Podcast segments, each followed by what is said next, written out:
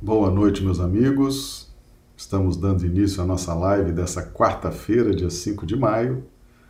Lembrando que nossas lives acontecem diariamente às 20 horas, horário de Brasília, 18 horas, horário do Acre. Tá bom?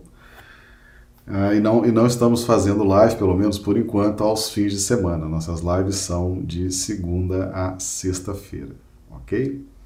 Então vamos aqui começar a uh, iniciar nossos trabalhos dessa noite, cumprimentando aqui os amigos do chat do YouTube que já estão aqui conosco.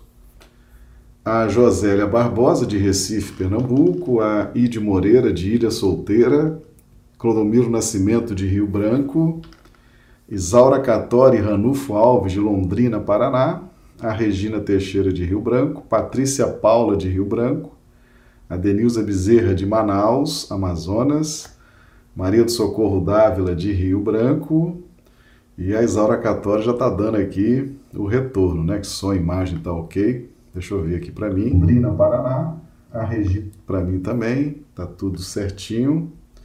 Então nós já vamos então dar início, né? Os amigos aqui também no Instagram chegando, Aldo Dedemo nos acompanhando lá da, da Moca, São Paulo. Seja bem-vindo, Aldo, os amigos também que estão chegando no Instagram, no Facebook. A Eliette Santos, de Toledo, Paraná. Seja bem-vindo, Eliette. Há quanto tempo, né? O pessoal vai chegando aí para a gente fazer nossos estudos dessa noite. Lembrando que nossas transmissões são simultâneas para YouTube, Facebook e Instagram. Dá para o pessoal buscar aí onde é que está a melhor transmissão, melhor imagem, melhor som, para a gente fazer aí os nossos estudos, né? Lembrando que na plataforma do YouTube e do Facebook a gente lança aqui as nossas referências, os textos, os símbolos e o pessoal do Instagram fica aqui com a nossa imagem, mas as referências estão lá no YouTube e no Facebook. Meus amigos, hoje nós vamos falar a letra mata e o espírito vivifica. 2 Coríntios 3,6. Esse é um termo que Paulo utilizou. Está lá em 2 Coríntios 3,6. Nós já vamos aqui projetar os textos e o símbolo, né? E já vamos então dar início.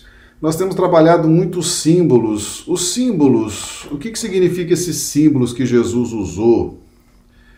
Aliás, eu, eu trouxe até aqui Atos 28, 26, 27. Antes da gente entrar em Coríntios 3, 6. Fala bem dessa questão dos símbolos, ó, aqui embaixo na nossa referência. Atos dos Apóstolos, capítulo 28, versículos 26 e 27.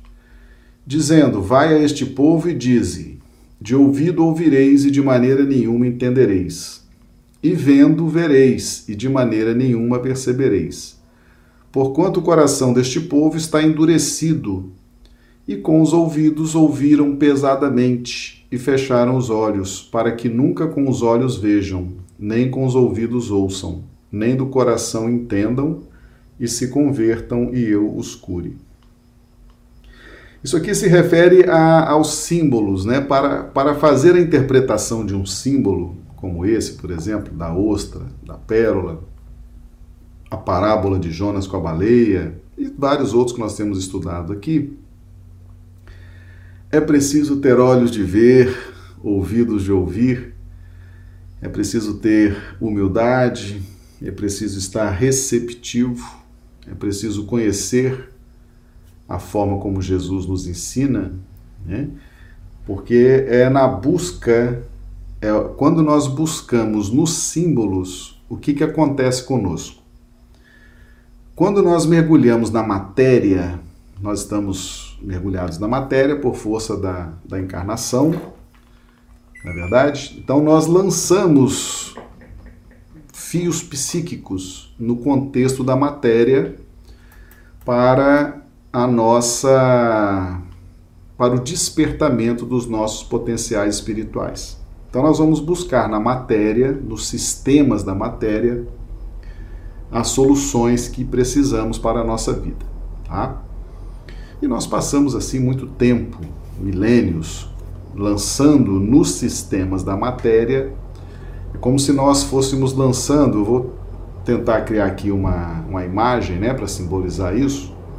É como se nós lançássemos antenas, né, antenas psíquicas que mergulham nos sistemas da matéria, ficam ali pensando, analisando, refletindo, comparando, extraindo dos sistemas da matéria estímulos, estímulos para o despertamento do intelecto e do sentimento. Tá? Quando nós começamos a receber esses símbolos que Jesus nos traz, nós fazemos um deslocamento, fazemos um deslocamento do, dessas antenas psíquicas que se lançam nos sistemas da matéria para o nosso despertamento do intelecto e da razão dentro dos sistemas da matéria, propriamente dita, nós deslocamos essas antenas para os símbolos para os símbolos que Jesus utiliza, que também são símbolos matéria. Né? Você vê a ostra, por exemplo, a pérola é matéria. Mas há essa mudança. Nós vamos agora extrair dos símbolos que Jesus impregnou com os conhecimentos crísticos, nós vamos extrair agora subsídios espirituais para que a gente alcance a harmonização, a paz, para que a gente tenha uma outra direção na nossa caminhada evolutiva. Então nós temos na matéria, nós temos na matéria a, o destino dessas nossas buscas psíquicas, dessas nossas buscas espirituais. A diferença é que com Jesus nós vamos encontrar na mesma matéria outros fundamentos para o despertamento de virtudes espirituais. Tá?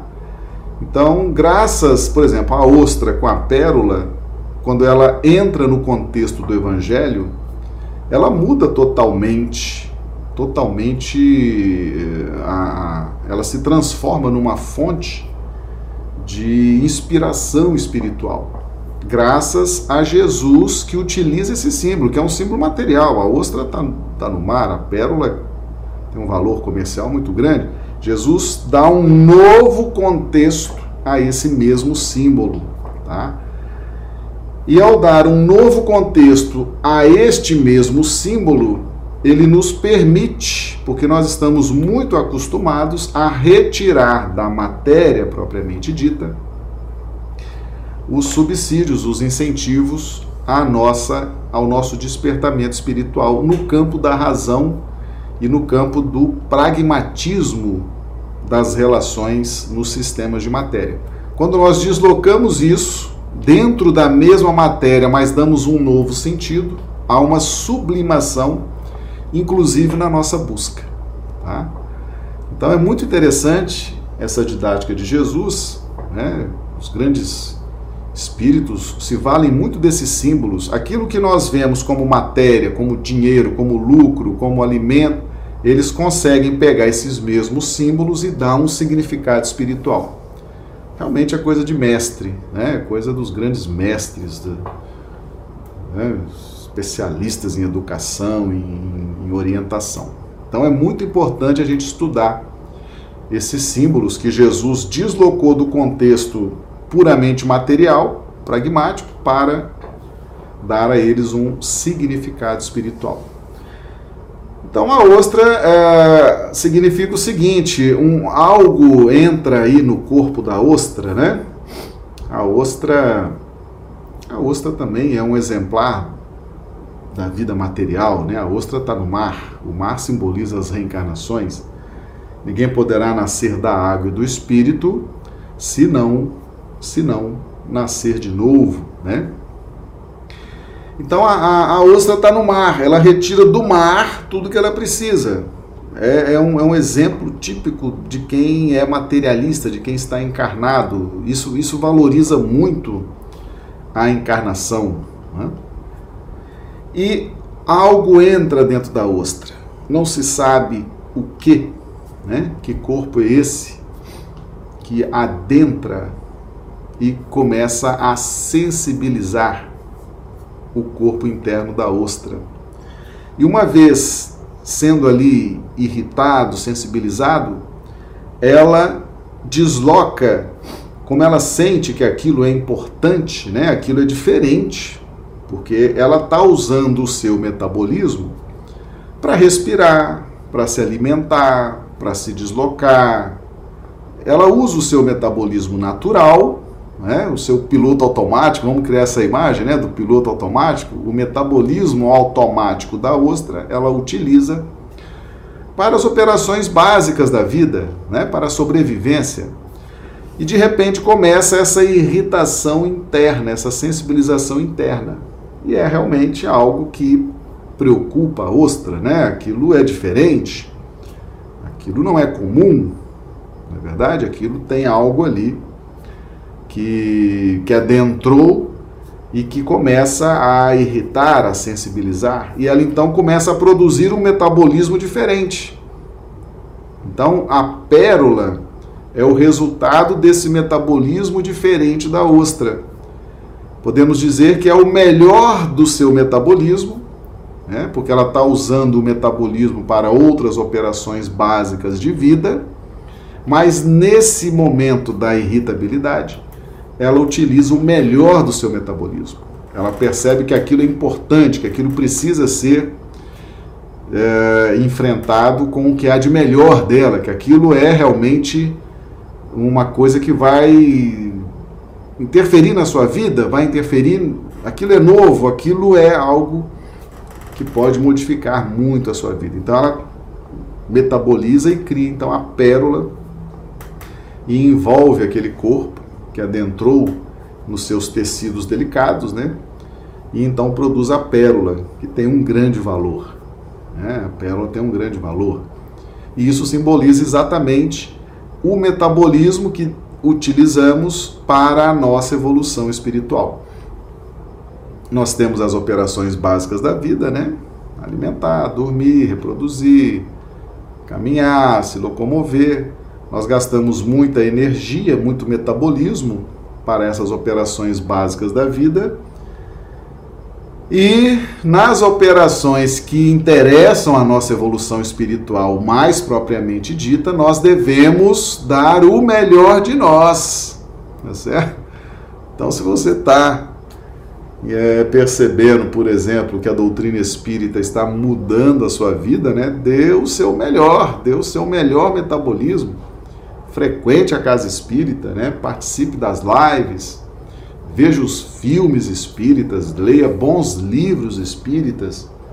Dê o seu melhor, né? Se aquilo está realmente te sensibilizando, trabalhe, dê o seu melhor, veja que aquilo te interessa muito. Né? Então esse é o símbolo da ostra.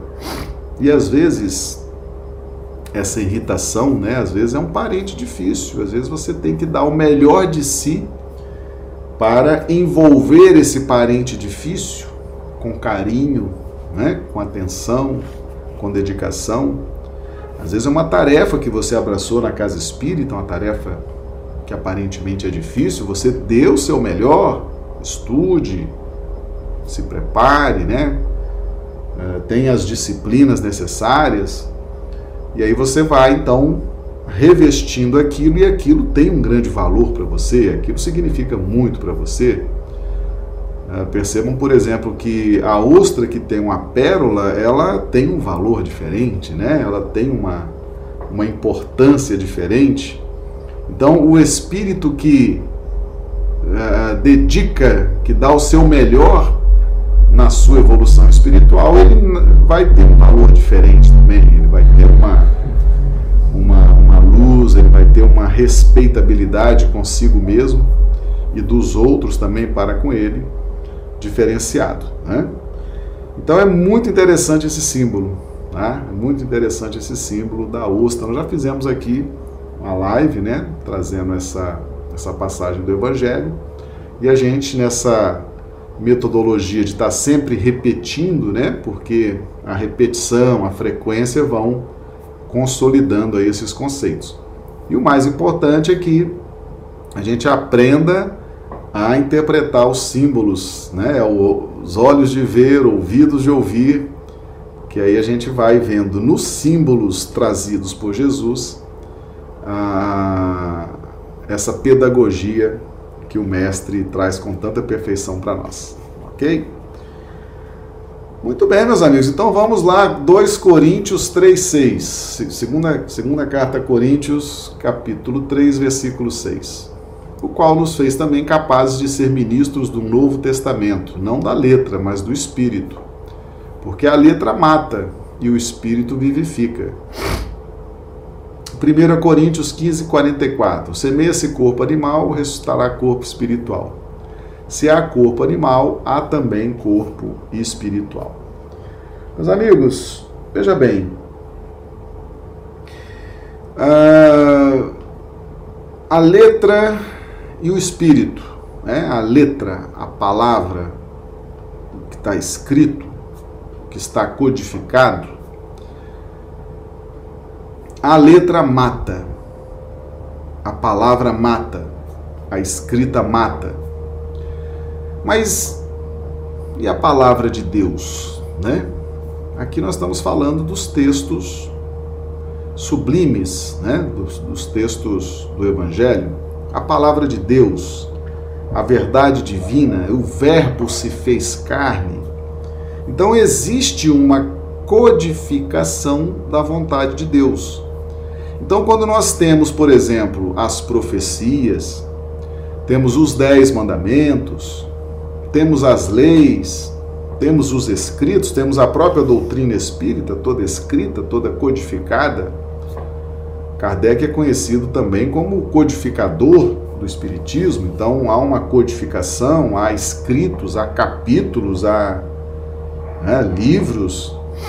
Então existe, existe, e o que, o, que, o que se fala é dessa palavra de Deus que se fala aqui é dessa codificação das verdades divinas. Então, a letra que mata são as palavras, a vontade divina, decodificada nos livros, decodificada nas mensagens, decodificada nos escritos, nas escrituras. Agora, a letra mata o quê? A letra mata o interesse pessoal. Né? Então, quando nós estamos lendo um bom livro, quando nós estamos assimilando a verdade divina que é trazida pelos Espíritos, tá? Isso aí uh, mata, mata o nosso interesse pessoal. Isso aí vai ferindo o nosso interesse pessoal. Isso vai transformando o nosso interesse pessoal, tá certo? E vai matando, vai matando literalmente. Porque o grande desafio que nós temos é transformar o interesse pessoal, nos libertar do interesse pessoal, para caminharmos libertos, mais soltos, porque o interesse pessoal, filho do egoísmo, é o resultado da nossa relação com a matéria. Então a matéria que é uma instância de poder relativo, né? A Trindade Universal. O Livro dos Espíritos nos ensina Deus, Espírito e matéria. É a Trindade Universal.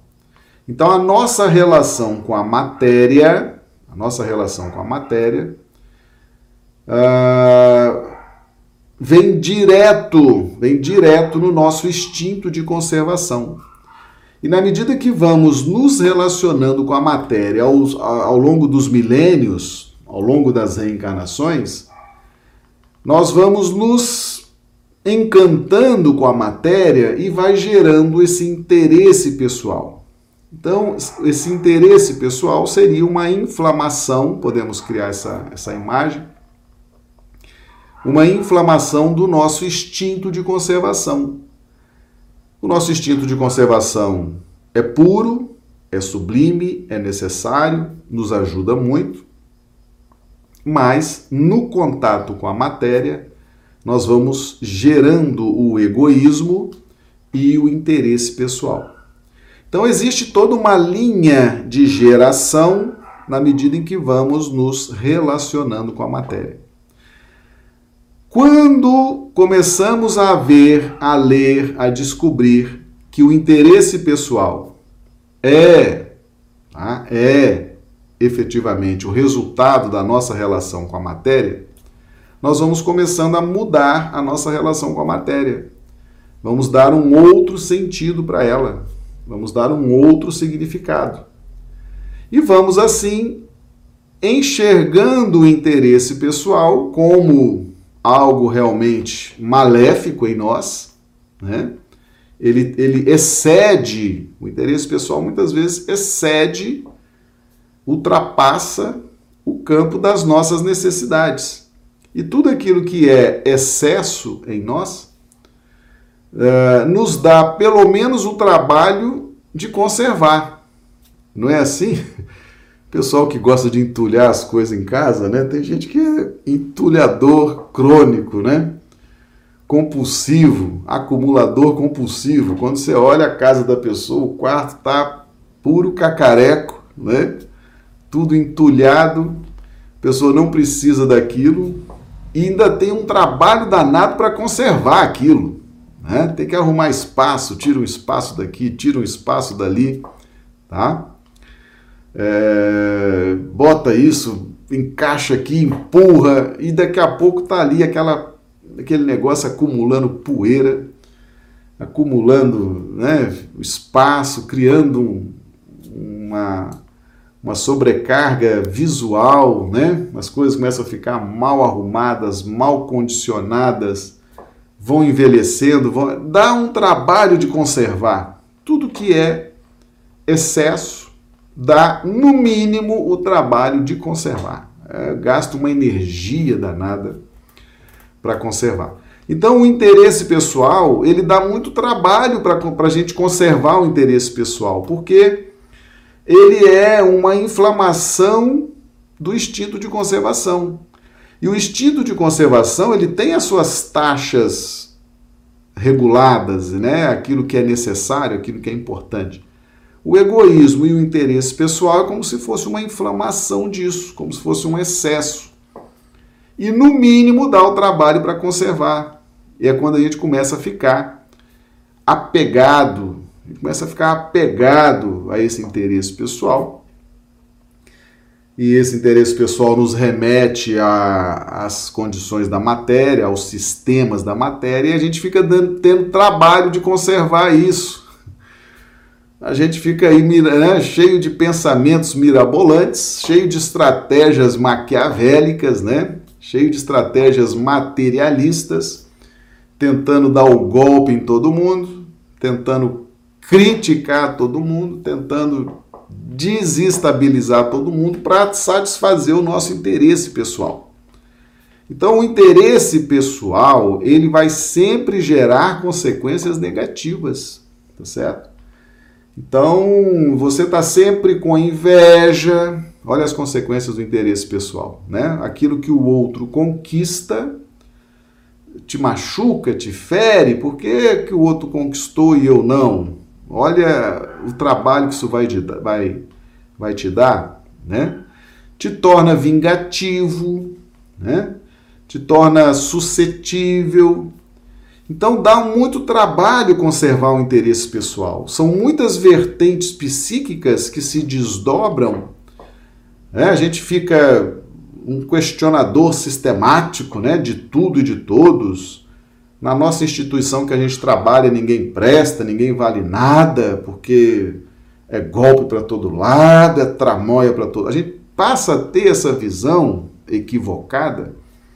Isso dá um trabalho muito grande.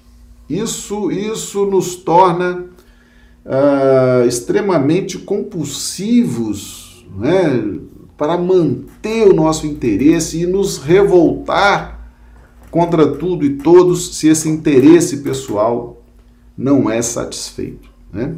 Então, sob qualquer ângulo que nós analisarmos, o interesse pessoal vai nos dar muito trabalho, vai, vai, vai despender muita energia.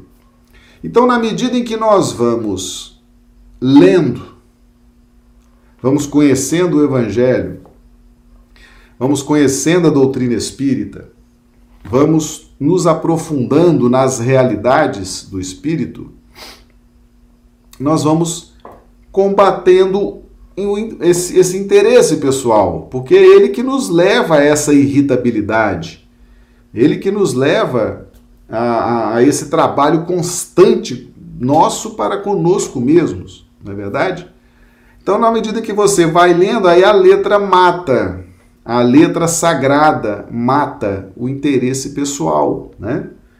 Então é muito importante o estudo, mas o estudo sério das obras sérias, essas obras uh, da doutrina espírita que seguem o Evangelho de Jesus, né? Uh, é muito importante ler, estudar, porque você vai ali tendo subsídios para combater, para é, resolver essa questão do interesse pessoal, tá certo? Então, por isso que a letra mata. A letra mata o interesse pessoal. Você começa a ter mais leveza na vida, você começa a trabalhar com as coisas que realmente interessam, né? A exemplo da ostra, você vai dar o seu melhor, o seu melhor metabolismo, a sua melhor energia para aquilo que interessa, que é no caso aqui a, a ostra é, produziu a pérola, algo de muito valor, porque ela entendeu que aquela irritabilidade era algo que interessava muito a ela neutralizar aquilo, né? envolver aquilo e neutralizar. Então é esse metabolismo que nós devemos fazer com interesse pessoal, devemos neutralizá-lo, devemos envolvê-lo com as nossas melhores vibrações, com os nossos melhores sentimentos, com os nossos melhores conhecimentos, para que possamos envolver esse interesse pessoal e neutralizá-lo, né? sob qualquer aspecto, neutralizar esse interesse. E aí nós vamos, por consequência natural, vamos nos desapegando dos sistemas da matéria, né? Dos sistemas. Tem gente que nem dorme por causa disso, gente. Eu eu conheci um rapaz, ele, ele um dia chegou para mim e falou, Marcelo, eu estou uma semana sem dormir. Eu falei, mas rapaz, o que, que houve? Não, porque fulano me falou uma coisa e eu tô há uma semana pensando como é que eu vou me vingar dele. Então não tô nem dormindo pensando. Eu falei, ô oh, criatura, tá vendo o que é o interesse pessoal? Dá um trabalho, a criatura perde a saúde, né? perde a paz, né? perde a alegria de viver né, estava uma semana sem dormir pensando como é que ia se vingar de uma agressão que sofreu lá de um outro. Isso é interesse pessoal, já está nas raias é, de comprometer a saúde física e mental da pessoa, né? Então, nos interessa muito, nos interessa muito trabalhar essas questões do egoísmo e do interesse pessoal. Devemos dar o melhor de nós para resolver essas questões. E todos nós temos isso, né? Todos nós temos isso. E, e vamos recebendo a cada reencarnação, vamos recebendo estímulos para fazer esse deslocamento dos nossos interesses, dos nossos desejos para aquilo que realmente nos interessa, que é o desapego, que é o domínio do interesse pessoal a ponto de neutralizá-lo. Mas para isso tem que estudar, uma vez eu vi uma pessoa falar, ah, alguém perguntou para um artista famoso, você é humilde? Ele, e, e a pessoa respondeu, não, não sou, porque eu não sei o que é humildade, não sei para que serve humildade, ninguém nunca me ensinou para que serve humildade, então isso, então não sou humilde porque eu não sei o que é isso, não sei para que serve. É? E a humildade é realmente o grande diferencial na nossa harmonia, no nosso equilíbrio espiritual. Então veja como faltava para aquela pessoa o conhecimento do que fosse a humildade. Por não ter conhecimento do que seja a humildade, ela não aplicava, ela não via importância naquilo. E aí vivia com a sua arrogância, com a sua prepotência, achando que aquilo era lindo e maravilhoso, né? E, e certamente aquilo não era uma, algo que pudesse ajudá-la na sua evolução espiritual. Muito pelo contrário, era algo que atrapalhava muito na sua evolução espiritual. Então, para que a gente possa envolver o interesse pessoal, o egoísmo, nós temos que estudar, nós temos que ter conhecimento. Porque o interesse pessoal e o egoísmo derivam do instinto de conservação. Né? E nós sabemos que tem que ter um ponto de equilíbrio nisso aí.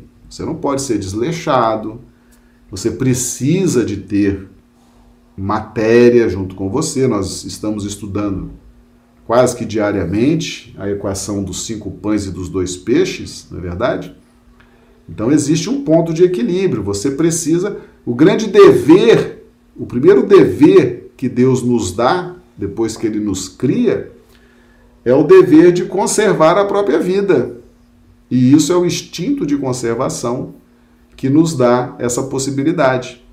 Então não é a gente, ah, eu vou parar de, de trabalhar, vou vender tudo que tenho, vou viver de brisa, vou viver de mantra, de meditação. Não, isso é tolice, tá certo? Não é isso, não é isso que o Evangelho nos diz. Não é isso que a doutrina espírita nos traz. Nós temos que ter um equilíbrio nessa relação com o nosso instinto de conservação. Nós precisamos da matéria. É, é, é, nesse contato com a matéria que nós vamos despertar os valores espirituais.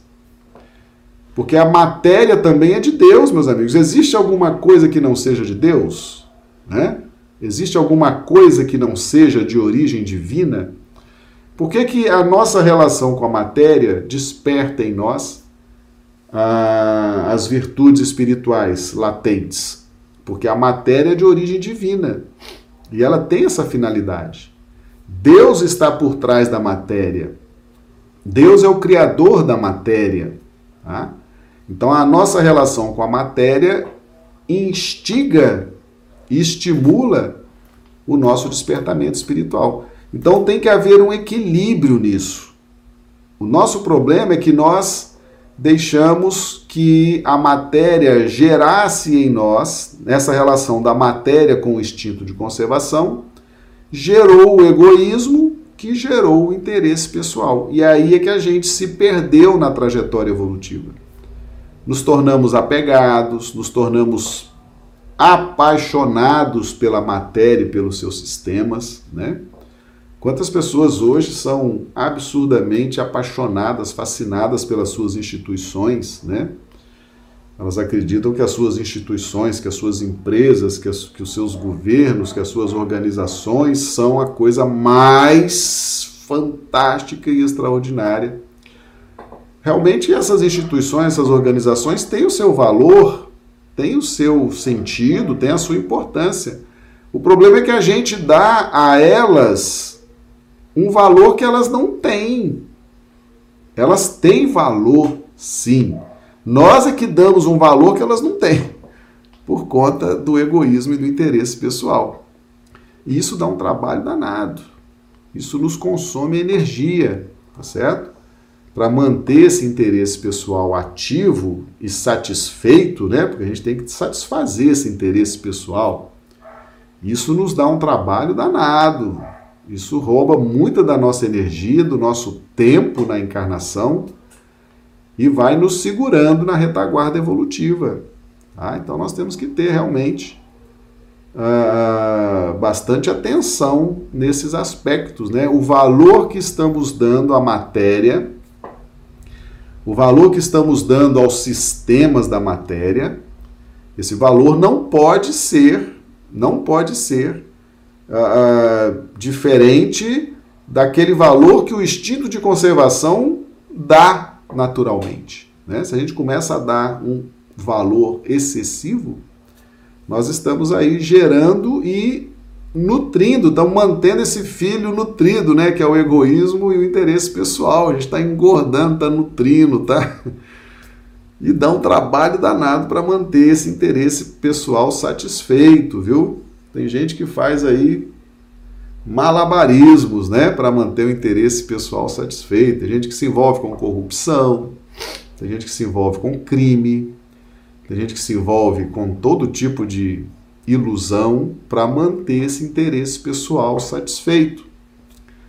Então, nos interessa muito uh, observar que a letra mata, tá? A letra mata. Então, o estudo do Evangelho, o estudo da doutrina espírita vai nos ajudar a resolver essas questões do interesse pessoal.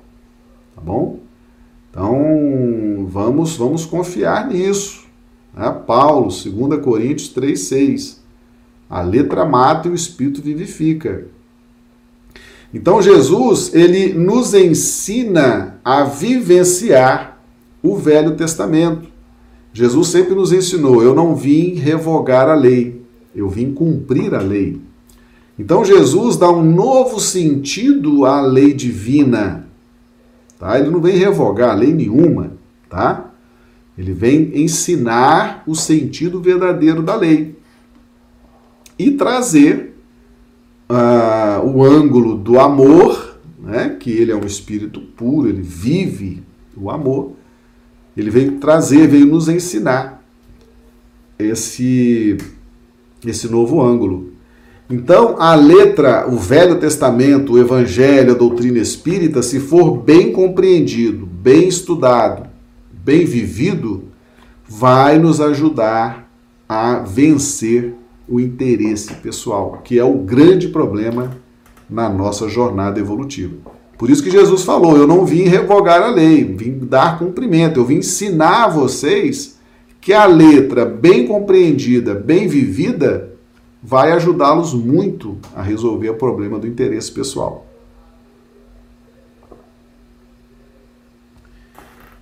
E a gente tem que confiar em Jesus, porque é o nosso mestre, né? É o governador espiritual do planeta, é o espírito mais evoluído que Deus nos deu de presente, né, para conduzir a nossa evolução espiritual. E, e, a gente tem que estar atento, tem que estar muito atento a isso. Tem muita gente que passa batido, né? Passa batido nos textos, no estudo, não dá importância, né? E fica ali nutrindo o interesse pessoal. Até onde exaure, né? Até onde não suporta mais, né? E a gente não precisa exaurir, embora a lei de saturação seja uma lei que nos ajuda muito no processo evolutivo, mas a gente não precisa chegar à saturação, ao exaurimento. Existe o caminho do amor para a gente aprender. Né? Aprender pelo exaurimento, né, quando as coisas já estão cristalizadas por dentro de nós, muitas vezes é muito doloroso. Se a gente puder evitar isso, então, a letra mata, vamos confiar. Os textos do Evangelho, a doutrina espírita, bem compreendido, bem vivido, vai resolver bem essa questão do nosso interesse pessoal. Tá bom? Então, meus amigos, ah, ah, vamos aprender a nos relacionar com a matéria. Né? A matéria está aí, existe um contexto, nós vamos nos relacionar sempre com a matéria Jesus se relaciona com a matéria, ele é o governador espiritual de um planeta, né? então ele se relaciona com a matéria. Então ele aprendeu ao longo da sua evolução a se relacionar com a matéria. E hoje ele administra né? um planeta, ele é o governador espiritual do planeta Terra. Então é um espírito que não tem apego, que ele tem uma sabedoria enorme para lidar com isso, né? E é o que nós estamos buscando também. Nos libertar do egoísmo, do interesse pessoal, para que possamos ter uma relação com a matéria.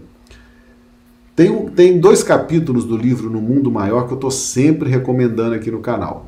É o capítulo 3 e 4 do livro No Mundo Maior, ditado pelo Espírito André Luiz, a psicografia de Chico Xavier. E lá o, o instrutor Calderaro, ele fala, ele tem lá uma entrelinha que diz muito. Ele diz o seguinte: No plano espiritual em que nós estamos, falando dele, a matéria é mais obediente. A matéria é mais obediente, tá? Ou seja, o que significa isso? Espíritos do gabarito de um calderaro têm domínio sobre a matéria, tá? A mente, o poder da mente, estabelece inclusive as formas da matéria. sustentam as formas da matéria. Para que a gente possa ter esse poder, possa ter essa aptidão, é necessário saber se relacionar com a matéria, não ter apego, não ter nenhuma dificuldade nesse tipo de relacionamento, tá bom? Então recomendo a leitura desse capítulo, vocês vão ver lá nessas entrelinhas essa fala do espírito calderaro. Meus amigos, é essa a nossa live de hoje. Nós agradecemos aí a presença de todos, né, nessa quarta-feira, dia 5 de maio. Agradecemos a todos e convidamos. Nossas lives acontecem diariamente, às 20 horas, horário de Brasília, 18 horas, horário do Acre. Nós não estamos fazendo live sábado e domingo, pelo menos por enquanto. Então, esses são os dias da nossa, dos nossos estudos. Tá? Então, agradecemos a presença de todos, convidamos para que estejam conosco, participando desses estudos, e amanhã estaremos de volta, se Deus quiser dando continuidade aos nossos estudos. Rogamos a Jesus que nos dê uma noite de quarta-feira maravilhosa, uma noite de sono reparador das nossas energias e amanhã nos encontramos novamente. Muito obrigado.